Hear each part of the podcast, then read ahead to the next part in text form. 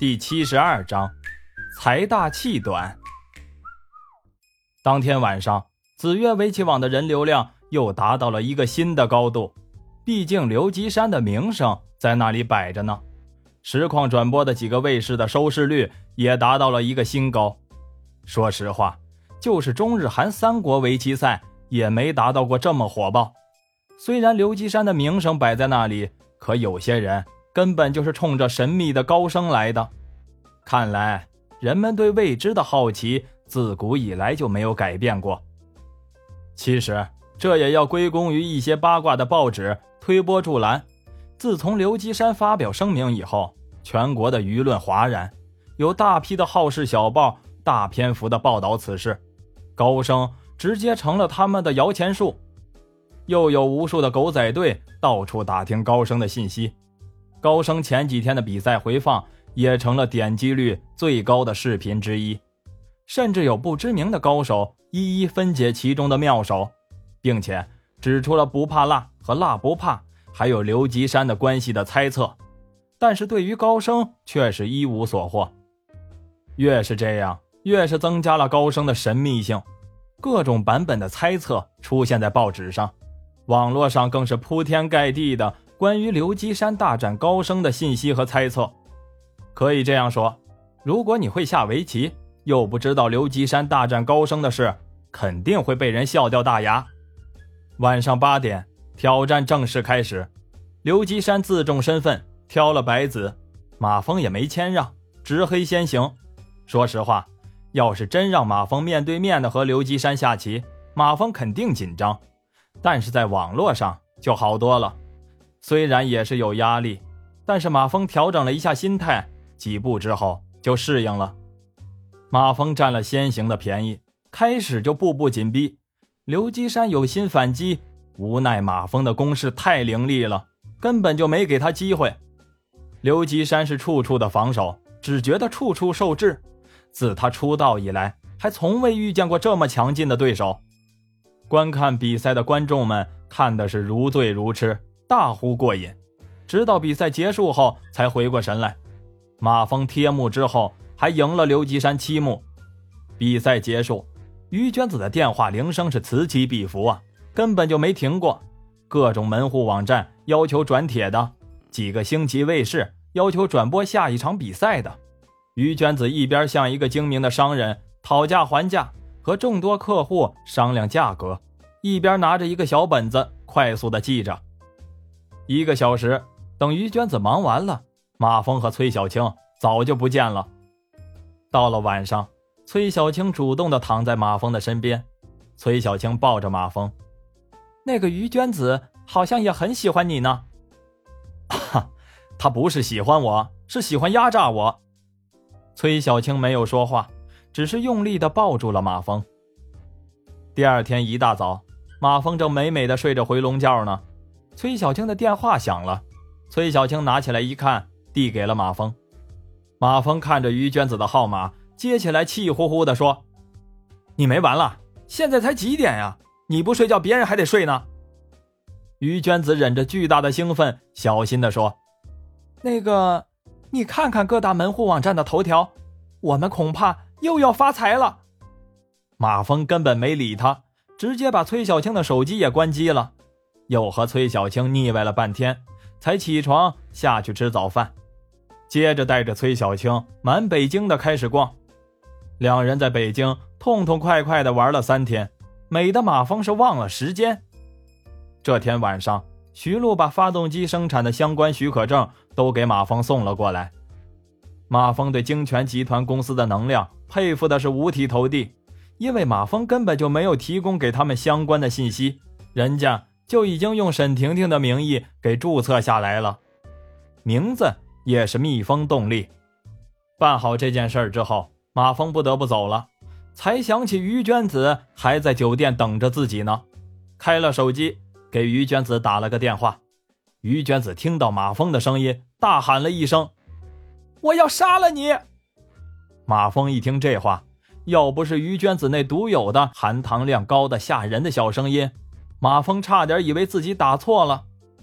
等马峰见到了于娟子，再登入网站看了看，才明白原来，日本的围棋泰斗小泽右三郎在网上发表了一篇声明，声明中直接说了子越围棋网不讲信用，自己明明是本周比赛的第一名，拥有挑战擂主高升的资格，但是到了比赛的时间，自己却没能进入比赛。对于子越围棋网这种不讲信用的行为，他提出了严重的抗议，并且郑重的再次向子曰围棋网的高升发出挑战。于娟子也是在睡梦中被一个卫视的台长用电话铃声吵醒的，那位台长直接对于娟子说：“我要独家转播这场小泽右三郎对战高升的比赛，你说个价吧，只要不是太离谱，我不会还价。”于娟子听着这句没头没脑的话，稀里糊涂的应付了一句，挂了电话。接着打开电脑，一看到这则声明后，脑袋嗡嗡的作响。于娟子只觉得无数钞票向自己飞过来，马上想和马峰商量一下怎么应对。可刚说一句，马峰就直接把崔小庆的电话也关机了，恨得于娟子是牙痒痒，又找不到马峰的住所。于娟子开始满世界的入侵各大酒店的入住系统，可是他查了一天也没找到。嗨，可不是吗，人家马峰住的总统套间根本就是酒店安排的，没有在登记系统内。网络上关于小泽右三郎对阵高升的比赛，这时候已经吵的是沸沸扬扬，甚至中日韩三国的棋迷也开始打开了口水战。为什么韩国的棋迷也加入了进来呢？因为有韩国的高人经过缜密的推理得出结论，高升根本就是韩国高手的化名。你不服也不行，人家有根有据，列举了大量的事实。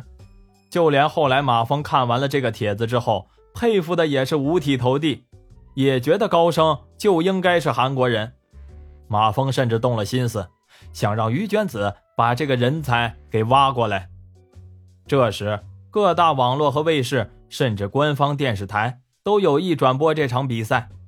另外，有一家美国的网络巨头在中国的办事处，甚至直接找到了于娟子，要收购他的网站。于娟子奇怪地问：“美国人也爱好围棋？”办事处的人财大气粗地说：“啊，美国人爱不爱好围棋没关系，关键是中日韩三国的网友爱好就行。我们老板。”已经给了我授权了，你只管开价就行。”于娟子没好气地说，“那就五个亿吧。”没想到对方又打了个电话后，竟然回复于娟子说：“我们老板同意了，什么时候可以签转让合同？”于娟子觉得自己的小心肝都快受不住了，好在她脑袋还没晕，急中生智说：“我说的可是美金。”对方一听傻眼了。想了想后，很认真地对于娟子说：“你要的价格太高了，我们的老板不会同意的。呃，这样你看行吗？我们老板给我的底价是人民币十亿以内，你再考虑一下。”于娟子这才发觉自己刚才被这个家伙给骗了。这个家伙假装打电话，其实根本就是早有预谋的。于娟子觉得十亿已经很满足了。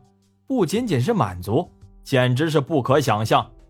可是他也明白，人家出这么多的资金收购，无非就是看上了马蜂的奇艺。用屁股想想也知道，合同里肯定有马蜂必须加入的条件。这个条件自己可做不了主。但是就在这个时候，让于娟子坚定了一个信念：从此以后，不管用什么手段，也必须把马蜂牢牢地抓在自己手心里。于娟子找了个理由推脱，说自己只占股份的七成，还需要和其他的股东商议。打发走了人之后，于娟子觉得无数钞票和自己就是擦肩而过，对马峰的避而不见更是恨得牙痒痒。要是马峰突然出现，于娟子真是有种要掐死他的冲动。马峰终于听于娟子说完了，他倒没感觉怎么样。崔小青听说于娟子的网站价值十个亿的时候，表情明显的是吃惊。马峰思索了一下，我可以下这盘棋，但是我有个条件啊，那就是以后挑战擂主改成一年一次。于娟子这次真的是恨死马蜂了，她恨不得擂主挑战一天一次才过瘾呢。但是她又不敢招惹马蜂，要是把马蜂惹急了，马蜂真有可能是拍拍屁股不干了。于娟子还讨价还价，一个月一次好吗？马蜂把头摇得像拨浪鼓一样。那半年呢？马蜂继续摇头。于娟子生气地说：“你可不要忘了，网站有你百分之三十的股份。”马蜂笑笑：“哈哈，我的于大小姐，你好像到现在一分钱也没给我分吧？”